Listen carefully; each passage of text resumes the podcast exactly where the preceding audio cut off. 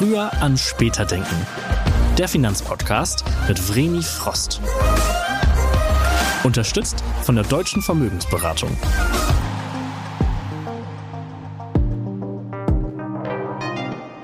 Hallo und herzlich willkommen zu einer neuen Folge Früher an später denken.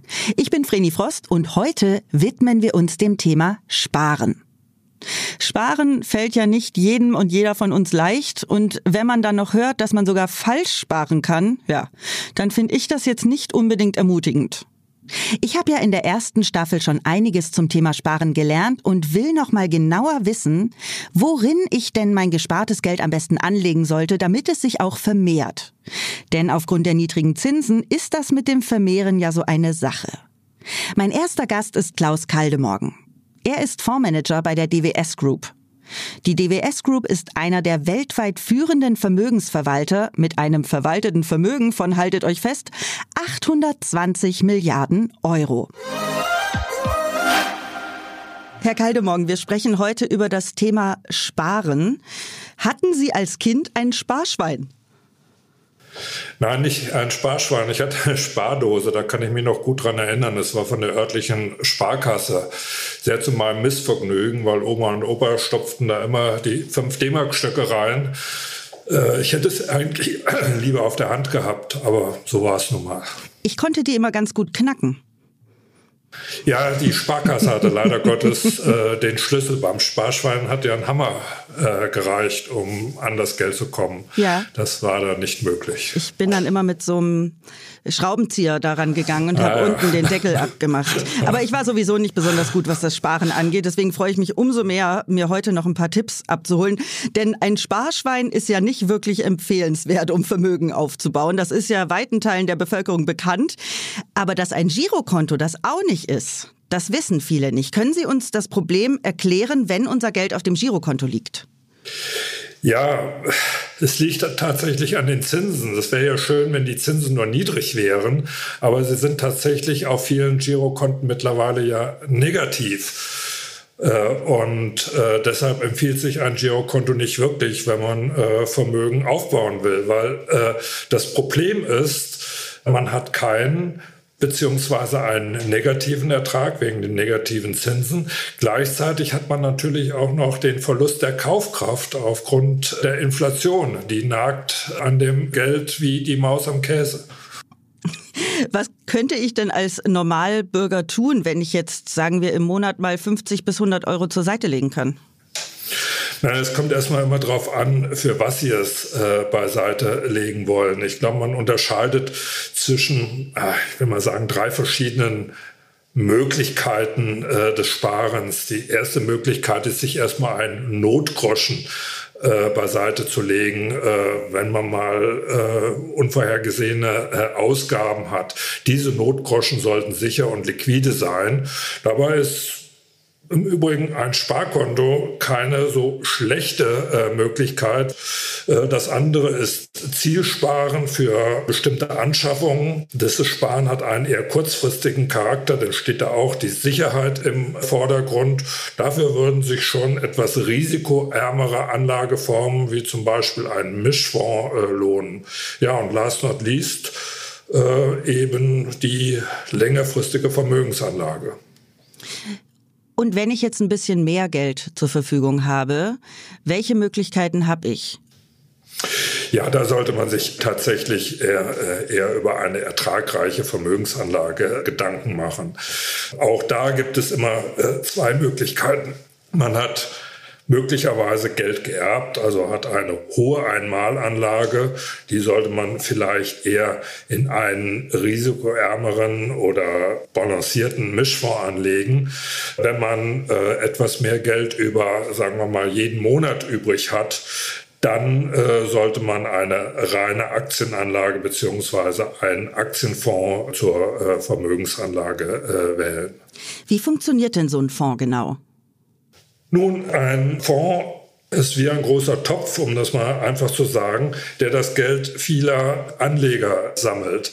Allen Fonds ist gemein, dass sie das Geld treuhänderisch nach dem Prinzip der Risikostreuung anlegen. Das heißt, es werden nicht alle Eier in einen äh, Korb gelegt. Fonds können bei ihren Anlegern ganz unterschiedliche Schwerpunkte haben, die sich durch eine vorgegebene Benchmark, also eine Messlatte, beziehungsweise durch unterschiedliche Risikoziele äh, unterscheiden. Ja, aber das Wichtigste ist, glaube ich, dass äh, gerade bei kleinen Anlagebeträgen sich äh, bei Fonds äh, eine Risikostreuung wirtschaftlich vernünftig umsetzen lässt. Fonds klingt ja jetzt immer so nach man braucht super viel Geld und super viel Wissen, um sowas zu machen. Hat ja auch mit der Börse zu tun. Da sind sich viele auch nicht sicher, wie das Ganze funktioniert. Kann denn jeder Normalbürger in einen Fonds investieren? Grundsätzlich ja, denn man kann auch mit geringen Beträgen äh, in einen äh, Fonds investieren und äh, was sind denn geringe Beträge? Das können 10 Euro im Monat ah, ja, doch, sein. So gering. Also okay. man kann äh, ja einen Fondsanteil auch äh, splitten durch einen äh, Sparplan. Das heißt, man schließt einen Sparplan ab, investiert, sagen wir, zwischen 10 bis 100 äh, Euro und dann werden Bruchteile eines äh, Fondsanteils äh, davon regelmäßig gekauft. Das ist übrigens eine sehr gute Idee, weil man ja auch dieses Timing, was beim Aktienkauf ja oft immer ein äh, Problem ist. Äh, dieses Timing-Risiko vermeidet man, weil man ja über einen längeren Zeitraum regelmäßig äh, Geld anspart. Ich habe ja erst in den letzten Jahren angefangen, so richtig mich mit Finanzen auseinanderzusetzen und habe jetzt auch äh, eine Finanzcoachin. Und seitdem lege ich tatsächlich jeden Monat in zehn verschiedene Fonds an. Ich äh, durchblick's noch nicht so ganz, aber sie ist echt super. Und deswegen äh, hat sie eben gesagt, Vreni, das ist viel besser, als wenn jetzt dein Geld auf dem Girokonto rumliegt oder noch schlimmer auf irgendeinem Sparbuch. Und deswegen habe ich das alles mal schön rübergeschifft. Und das Coole ist, ich habe einfach den, das Geld, was ich habe, auf einen, ja, in einen großen Topf eingezahlt und der zahlt jetzt immer in kleine Töpfe aus. Genau. Das ist übrigens eine gute Idee, wenn man anfängt, sagen wir mal, längerfristig äh, zu sparen. Dann sollte man sich etwas beraten lassen, beziehungsweise mal austauschen. Denn der Berater stellt einen Fragen, an denen man seine Risikobereitschaft klären kann, welches Vermögen man äh, bereits hat, über welchen Zeitraum äh, man äh, äh, sparen äh, möchte. Aus diesem Dialog ergibt sich dann nachher die richtige Auswahl und halte ich für eine äh, gute Idee, weil so strukturiert geht man alleine, wenn man äh, über seine Ersparnisse nachdenkt, vielleicht nicht vor.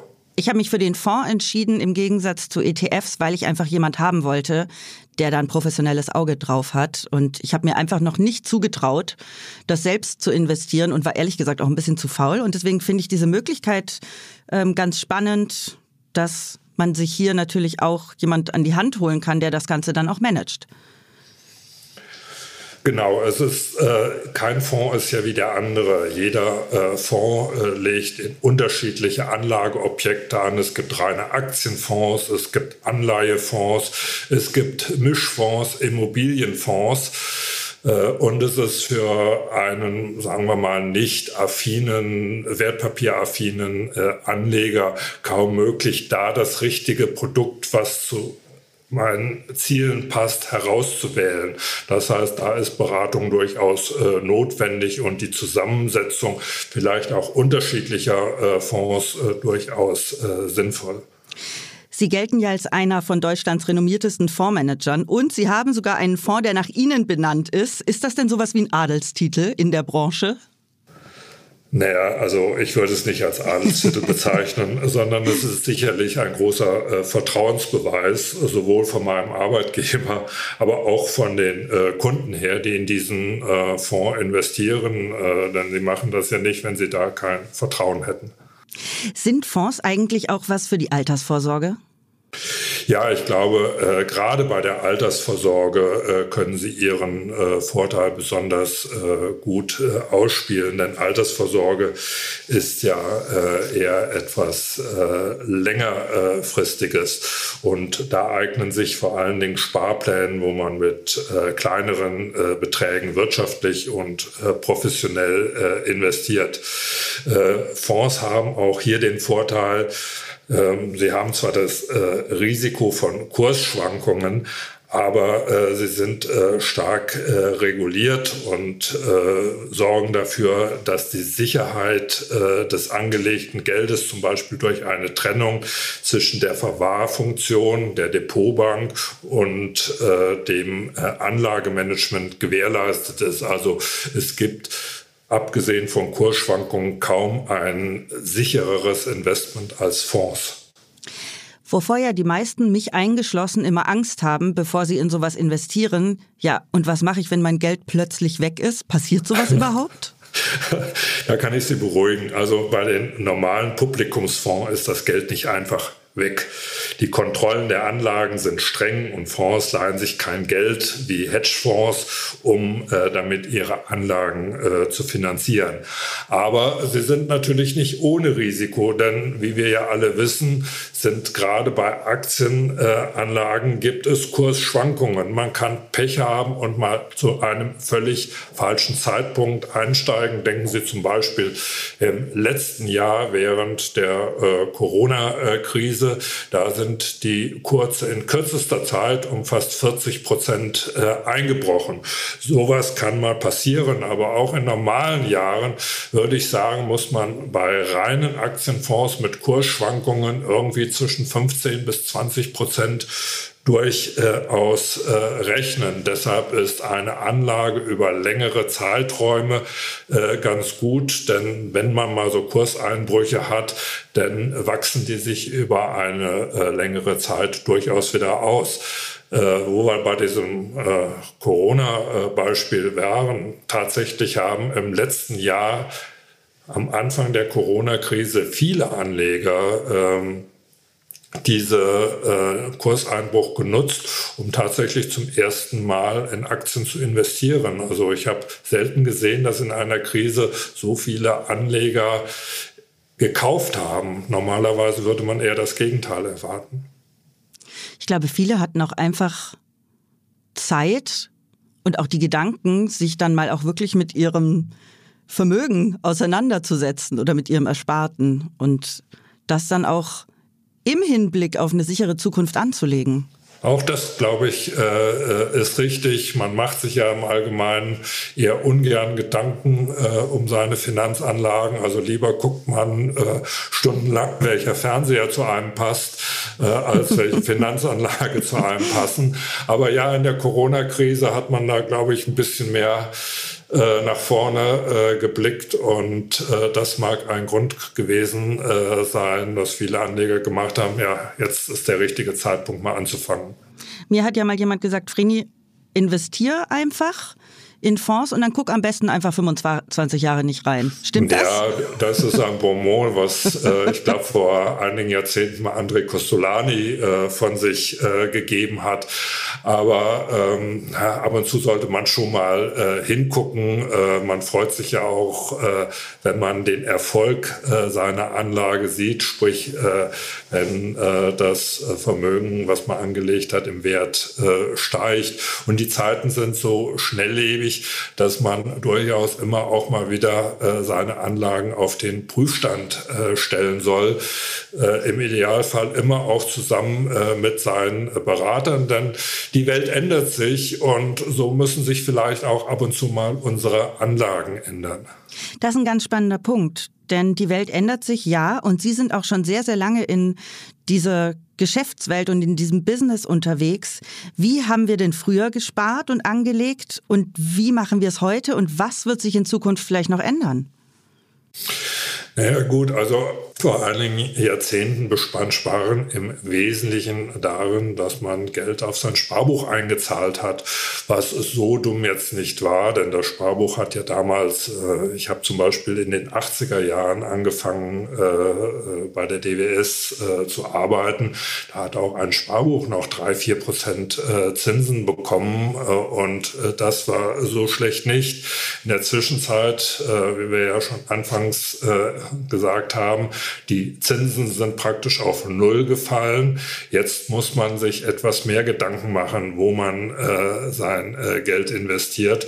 Da sind sicherlich äh, Aktien äh, die erste Wahl. Aber auch wie man in Aktien zum Beispiel investiert, hat sich geändert. Als ich äh, in, in Anfang der 80er Jahre angefangen habe zu arbeiten, kannte man noch keinen Computer. Jedenfalls nicht bei uns im Büro. Das hört sich etwas äh, merkwürdig an. Äh, mittlerweile hat die Digitalisierung äh, weit verbreitet und beeinflusst unser ganzes Leben und so beeinflusst das natürlich jetzt auch die Aktienanlage. Mir persönlich sind zum Beispiel das Thema Nachhaltigkeit und Klimaschutz wichtig. Kann ich bedenkenlos immer investieren oder gibt es da Punkte, worauf ich achten sollte? Ja, da tut sich im Augenblick äh, tatsächlich äh, ziemlich viel. Ich meine, um das mal ähm, zu rekapitulieren. Äh, ich glaube, in unserer Gesellschaft hat sich mittlerweile ein Konsens entwickelt, der stark in Richtung Nachhaltigkeit und äh, äh, Klimaschutz äh, geht. Und äh, dadurch hat auch die Politik äh, das Mandat bekommen, dieses Thema bei der Kapitalanlage stärker zu regulieren und auch professionellen Anlegern verbindliche Normen äh, vorzugeben. das heißt, für die Vermögensverwalter ist es mittlerweile Aufgabe und Verpflichtung bei der Kapitalanlage neben dem Ertrag und das Risiko, das waren bisher unsere äh, Zielgrößen, auch darauf zu achten, dass wir eine nachhaltige Ausrichtung äh, bei äh, unseren äh, Anlageentscheidungen beachten. Also in Zukunft äh, wird es äh, so sein, dass die Publikums zumindest Mindeststandards äh, einhalten, was Nachhaltigkeit und Klimaschutz angeht. Es gibt aber dann sicherlich auch noch Fonds, die äh, nicht nur diese Mindeststandards einhalten, sogar, äh, wenn es dann der Wunsch des Anlegers ist, auch bestimmte grüne und nachhaltige Ziele nicht nur äh, äh, auch positiv äh, begleiten und nicht nur die schlechten Unternehmen weglassen. Ja.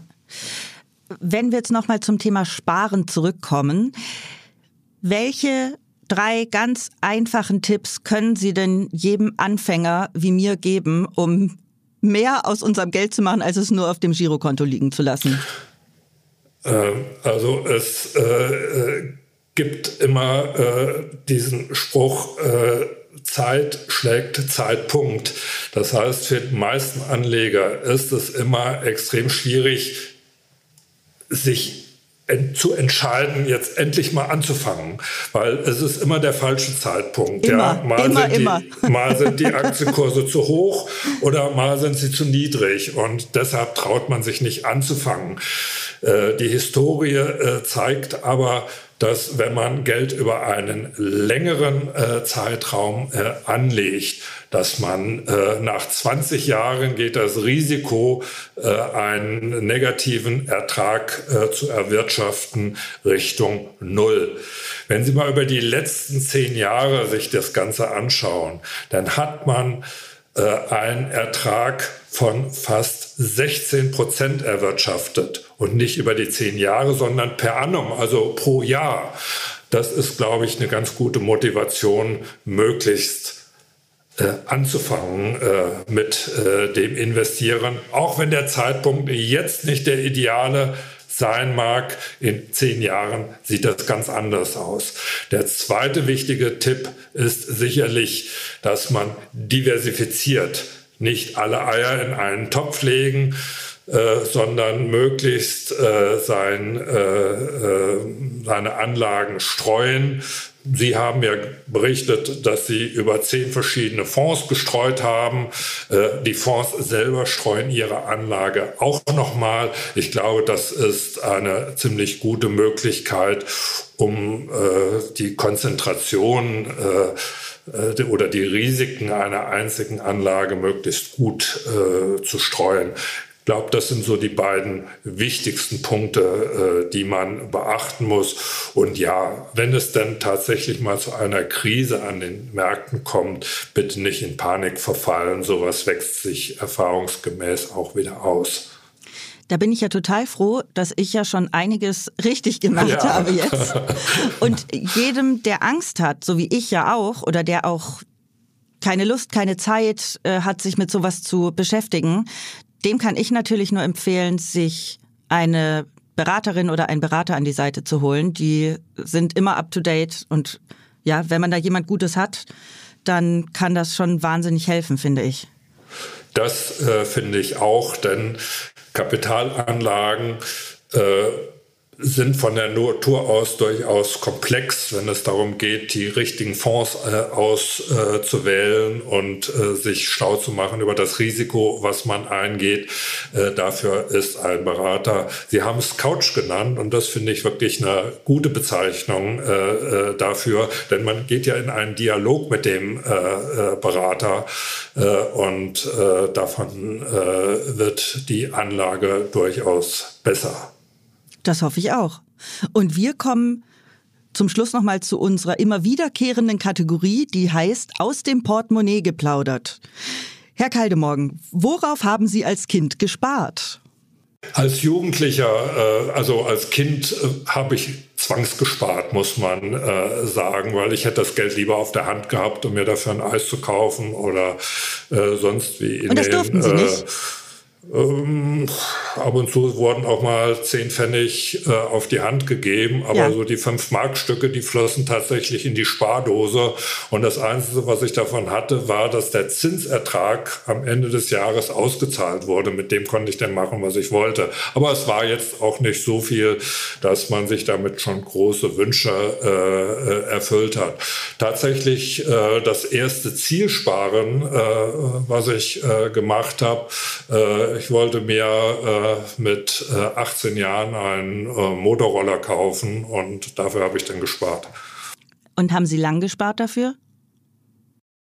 Ja, es war schon äh, äh, ein, zwei Jahre, äh, wo ich das Geld etwas mehr zusammengehalten habe, um mir diesen Wunsch zu erfüllen.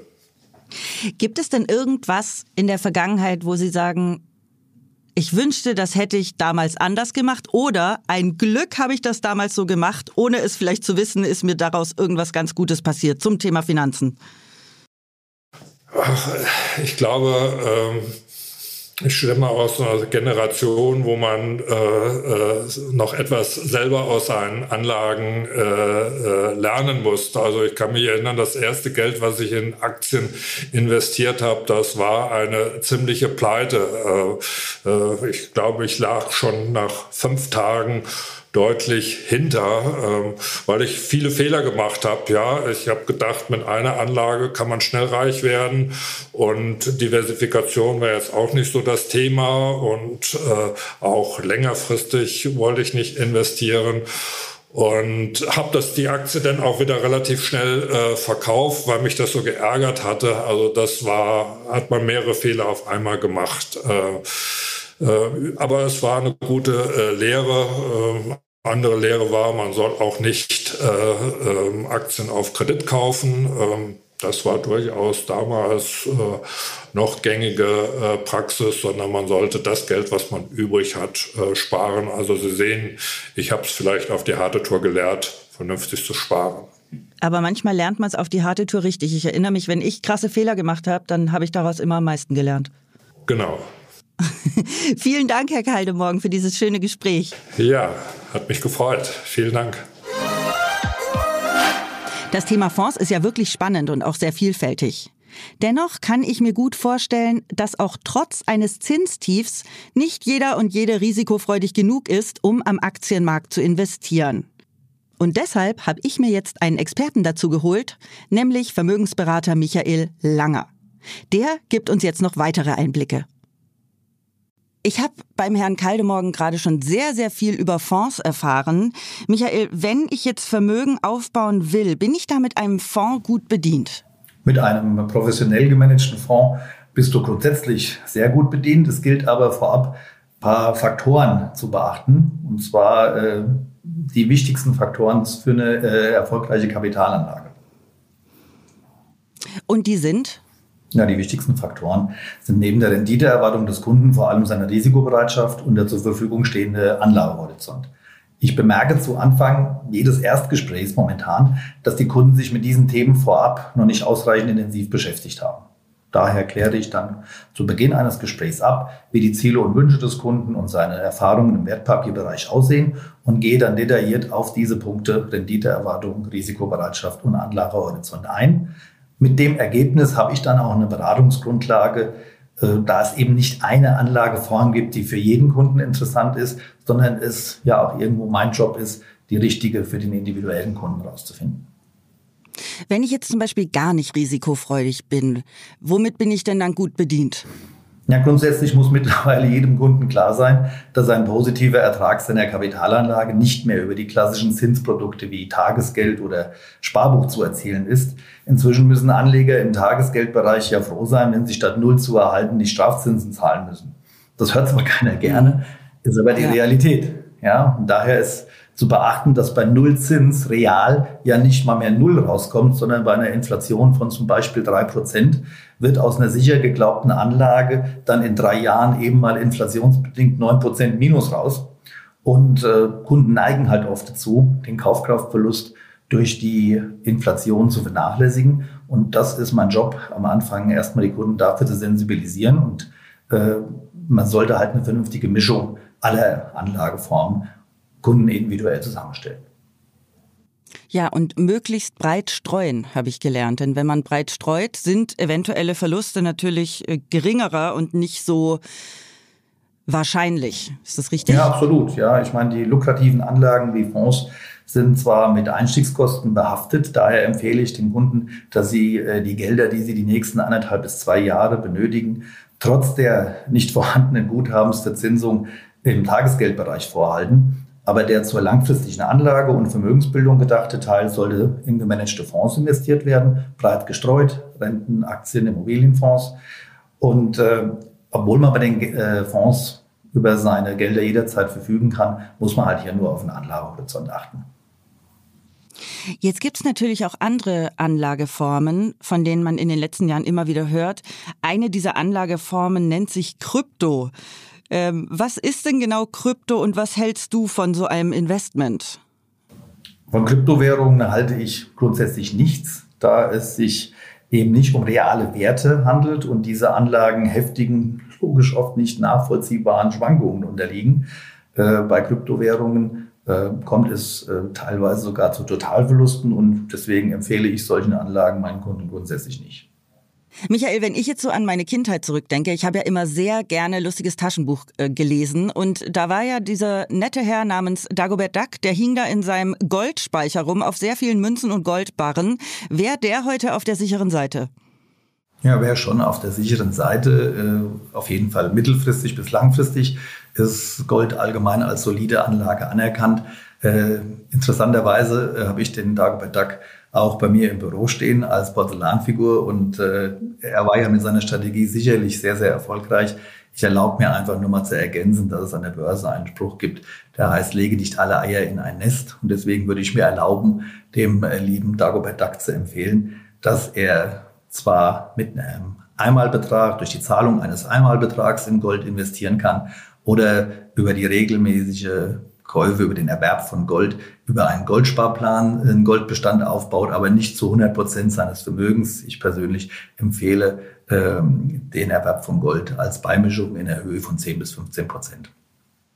Wenn ich jetzt so einen Goldsparplan habe oder mir einmal Gold kaufe, wie ist das denn dann? Liegt das Gold dann bei mir zu Hause rum oder bei so einem Sparplan kriege ich da monatlich so einen kleinen Brief mit Gold drin?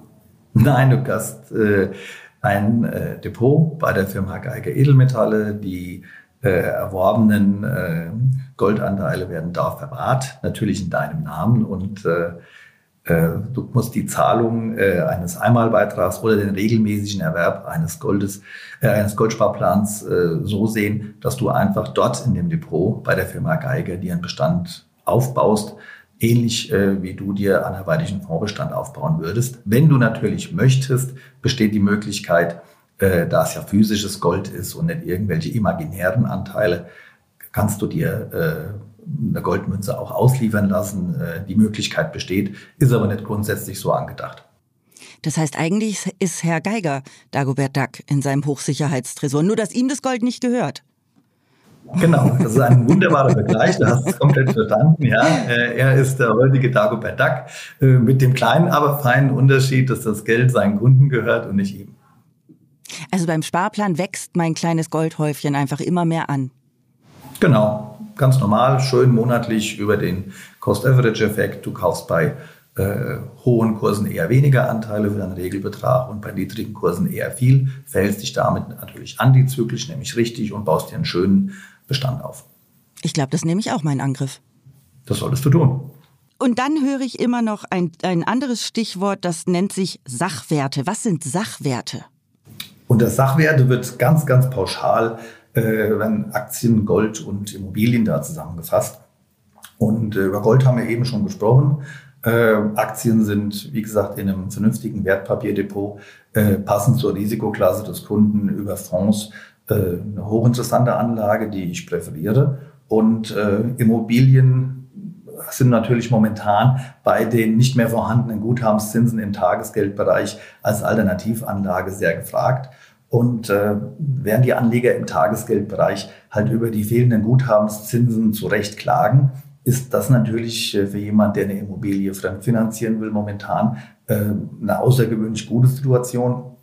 Äh, ich kann dir vielleicht mal ein Beispiel nennen. Ich habe vor 20 Jahren meine Immobilien zu einem Zins von 5 bis 6 Prozent finanziert und aktuell kriegt man eine vernünftige Finanzierung über zehn Jahre für ungefähr ein Prozent.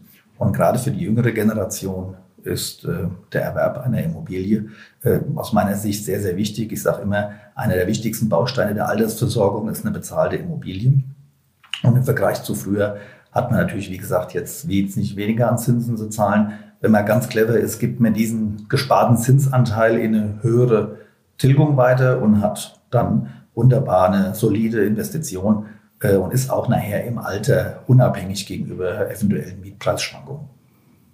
Ja, das ist tatsächlich was, was ich auch angehen will und was ich mir auch wünsche. Allerdings wünsche ich mir dann auch irgendwo eine bezahlbare Immobilie zu finden in Berlin. Das ist gerade im Moment gar nicht so einfach, aber ich bleibe da dran. Das glaube ich. In Berlin ist es nicht einfach.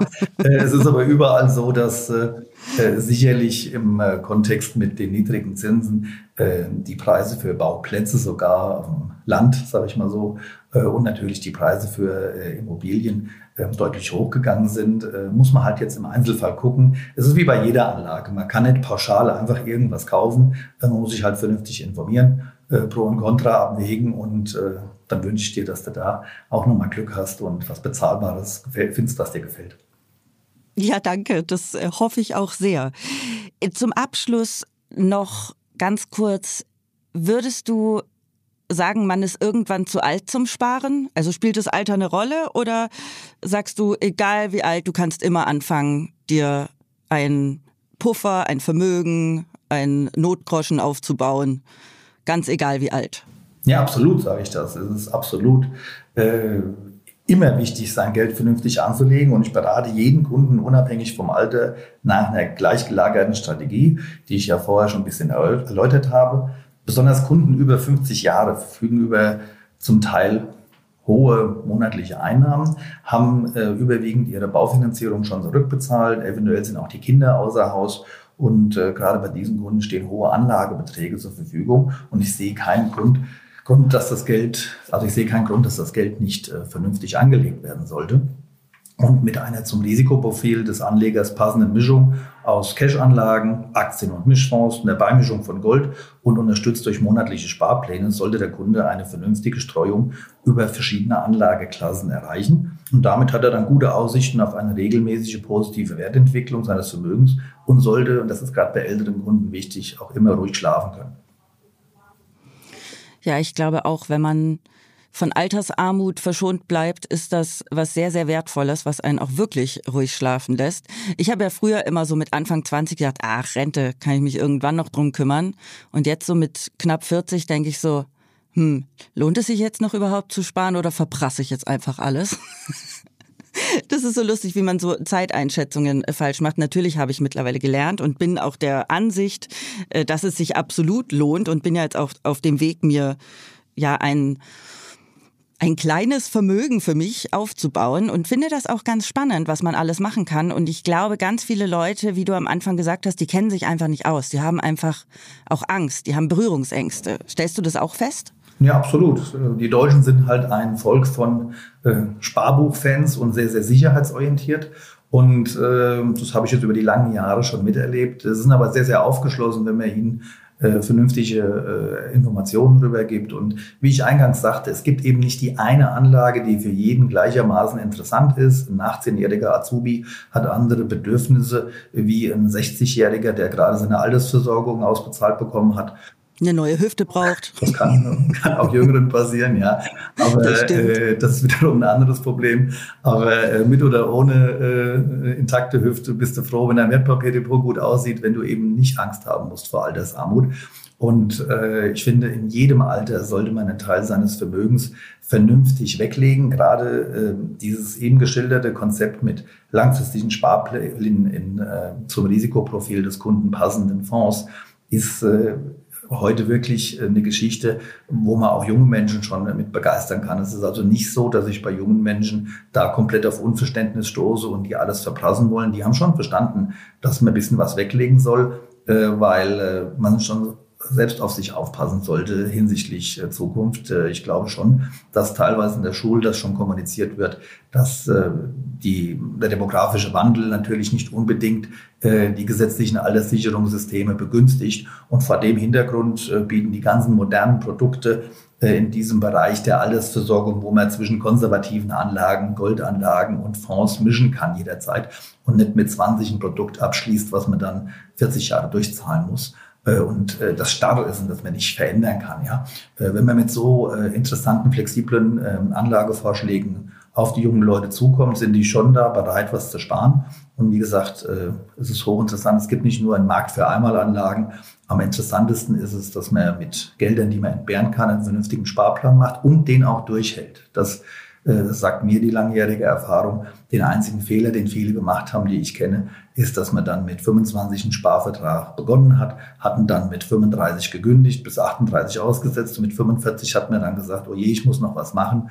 Ähm, diese Hü- und Hot-Technik, ähm, die hat noch keinem groß geholfen. Wenn man konsequent das macht und eben unter Anleitung eines kompetenten Beraters, der eben immer dann zur Seite steht, wenn man Gesprächsbedarf hat, ähm, das sind aus meiner Sicht die Bausteine, die einem auch zu einer vernünftigen und erfolgreichen Altersversorgung führen können.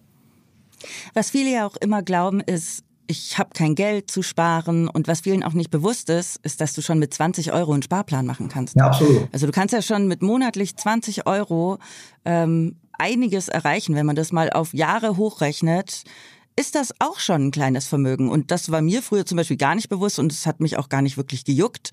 Also da wünschte ich mir manchmal, ich hätte früher an später gedacht. Genau, das ist ja unser Slogan, früher an später denken. Und äh, wie gesagt, äh, bei unseren Partnergesellschaften ist die äh, Einstiegsrate 25 Euro im Monat, äh, so in der Gegend, die du gerade sagtest. Das heißt, man muss sich auch einfach mal überlegen, äh, wie oft man auch als junger Mensch 25 Euro einfach ausgibt. Das ist einmal Pizza essen mit der Freundin, äh, da kriegt man wahrscheinlich schon für 25 Euro mit zwei Mann gar nicht mehr äh, alles zurecht.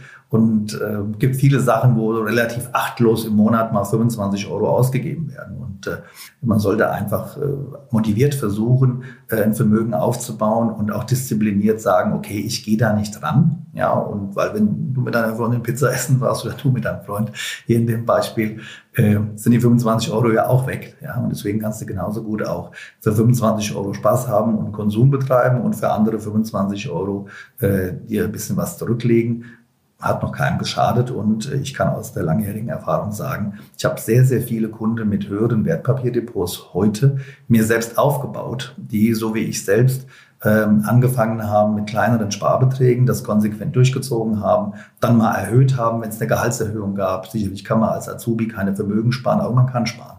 Und äh, wenn man es über das Arbeitsleben dann anpasst und es konsequent durchzieht, das ist eigentlich das Hauptthema. Man sollte es konsequent durchziehen. Dann äh, steht äh, in der vernünftigen Altersversorgung, wo man eben dann auch im Alter sich noch eine Pizza leisten kann.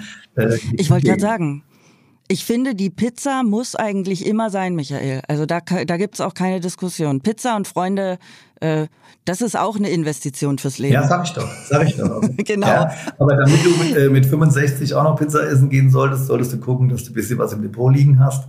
Und äh, das ist halt meine Einstellung. Ich habe noch keinen äh, zum Totsparen motiviert, aber das meine ich. Oder zum Verhungern. Oder zum Verhungern, ja. Und äh, äh, ich selbst äh, habe auch da keine Abneigung zu, mal gut essen zu gehen. Aber Fakt ist, man sollte wirklich ganz vernünftig, ich sag mal, ich sagte eben äh, im Kontext mit dem Dagobert Duck, nicht alle Eier in ein Nest. Äh, ich glaube, man braucht einem intelligenten Menschen heute nicht erklären, dass wenn er alles verprasst, egal für was für schöne Dinge, dann eben nachher nichts mehr da ist. So ist es. Michael, vielen Dank für diesen kurzen, äh, prägnanten Exkurs. Ich habe wieder viel gelernt. Gerne. Mach's gut. Tschüss. Tschüss.